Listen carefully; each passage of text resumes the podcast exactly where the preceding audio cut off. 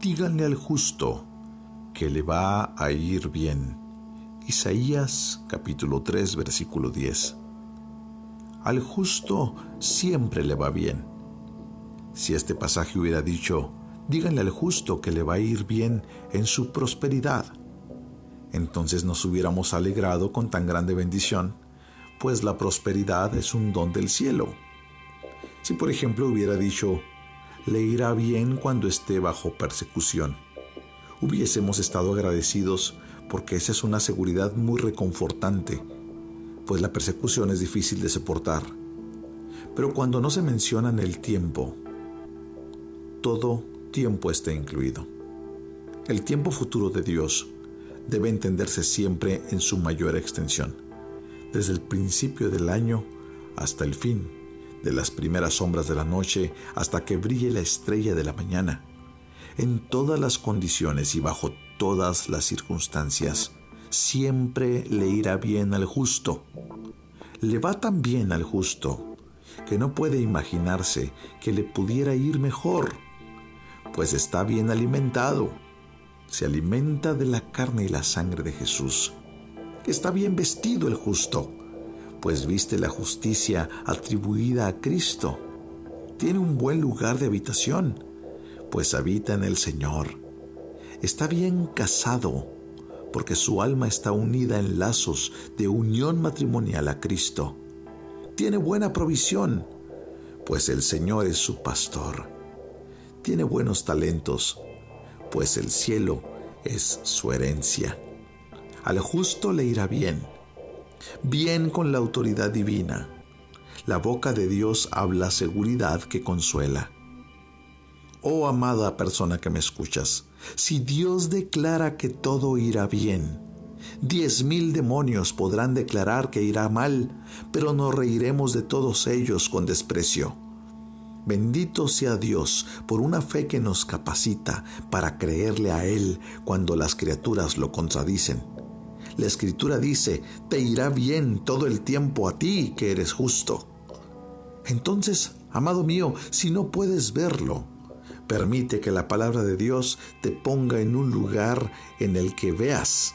Sí, créelo basado en la autoridad divina con más seguridad que si tus ojos o tus sentimientos te lo dijeran. Aquel a quien Dios bendice es sin dudas bendito, y lo que sus labios declaran es verdadero y firme, y permanece, dice la Escritura, para siempre. Yo te pregunto, ¿eres un justo? ¿Eres alguien que ha sido justificado por la obra de Cristo? Eres alguien que ahora está rendido a los pies de Cristo y está buscando en toda piedad agradarle. Entonces, eres un justo, te has arrepentido de tus pecados, has cambiado tus malos caminos. Y ahora sigue los pasos de Jesucristo, entonces eres un justo. Has encontrado la gracia, has encontrado el perdón. Y has encontrado la misericordia desde aquel árbol de la cruz, entonces eres un justo.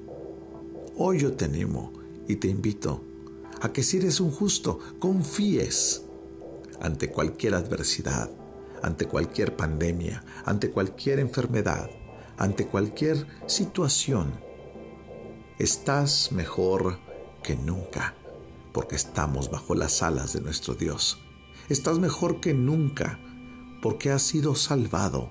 Estás mejor que nunca, porque hemos sido dotados con las provisiones gloriosas del cielo por la obra de Jesucristo.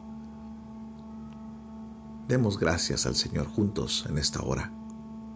Padre, gracias te damos por tu Hijo Cristo. Gracias, Señor por tu obra salvadora. Gracias porque un día, Señor, tú fuiste tras de nosotros, nos encontraste, nos rescataste, nos salvaste.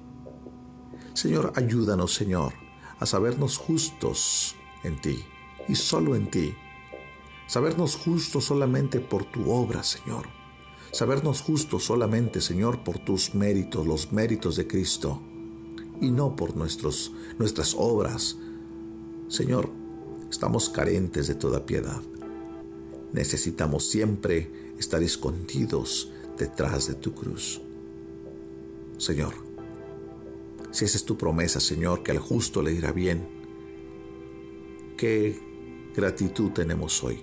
Solo nos resta presentarte, Señor, nuestras vidas en gratitud y decirte, gracias Señor, porque tu palabra es fiel. Tus promesas en ti, dice la Escritura, son siempre sí y amén.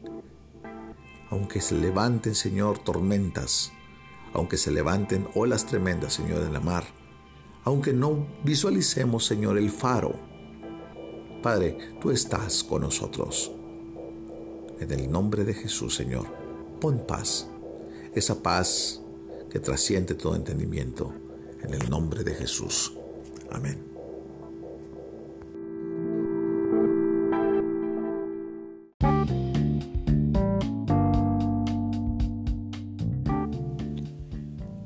Esta es una obra clásica devocional de inspiración diaria por Charles Spurgeon, en la voz del pastor Esteban Reyes, desde Ciudad Juárez, Chihuahua, México.